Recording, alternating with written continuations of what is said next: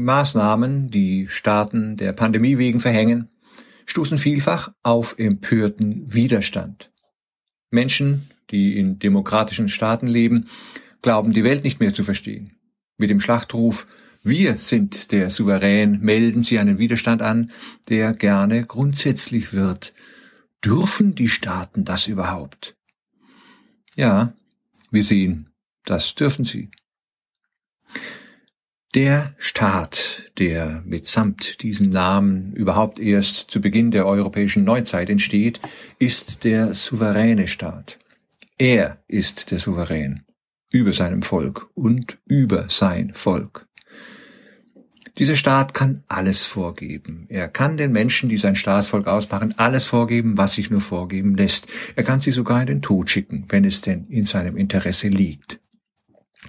Ja, in den Zeiten von Corona sehen wir die Staaten sogar Dinge vorgeben, die sie sonst um alles in der Welt zu vermeiden suchen, weil eigentlich das Gegenteil in ihrem Interesse liegt. Sie verhängen derzeit Maßnahmen, durch die der Gang ihrer Wirtschaft eingeschränkt wird. Sie bringen die Wirtschaft in einer Weise zum Stocken, dass dieser die Geldgewinne fehlen, die sie benötigt und die deshalb die Staaten, die auf ihre Wirtschaft angewiesen sind, ebenfalls benötigen. Und da solche Gewinne fehlen, da also Geld fehlt, säumen die Staaten nicht, dieses Geld von sich aus neu in die Welt zu setzen. Auch das kann ein Staat.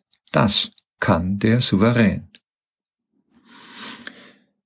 Aber eines muss dabei nun doch verwundern. Summen von weit geringerem Umfang, als sie heute neu vergeben werden, sind sonst ein letztgültiges Argument, um bestimmte Maßnahmen zu unterlassen. Wenn etwa das Geld dafür fehlt, wirkungsvolle Maßnahmen für den Umweltschutz zu finanzieren, so lassen es die Staaten an diesem Geld fehlen und schöpfen sie kein neues Geld dafür oder wenigstens bei weitem nicht zu viel.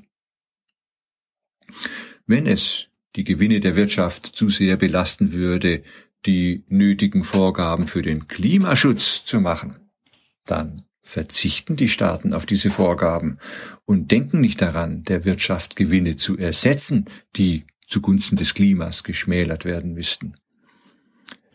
Weshalb aber geht hier nicht, was jetzt bei Corona geht? Ist Corona die größere Gefahr? Nein. Unter den vielen Vergehen gegen die Umwelt gefährdet allein schon die Aufheizung des Klimas das gesamte Leben auf diesem Planeten und gefährdet also weit mehr als Corona auch das Leben von Menschen. Trotzdem machen die Staaten wegen Corona, was sie zur Rettung des Planeten nicht machen.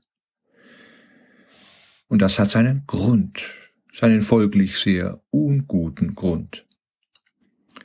Zur Bekämpfung von Corona unterbinden die Staaten wirtschaftliche Gewinne, weil es möglichst schnell wieder zu Gewinnen in der Wirtschaft kommen soll. Deren Gewinne werden jetzt eingeschränkt und ersetzt, um sie künftig wieder umso mehr zu befeuern. Eine solche Rückkehr zu den rücksichtslosen Gewinnen aber ließe sich bei all dem, was sonst zur Rettung der Welt, Umwelt genannt, nötig wäre, nicht versprechen. Ja, es würde sich damit dauerhaft nicht vertragen. Deshalb unternehmen die Staaten hier nichts dergleichen. Der souveräne Staat ist souverän nur in Abhängigkeit davon, dass Geld Gewinne abwirft. Dem müsste der Widerstand gelten. Der Money Museum Podcast.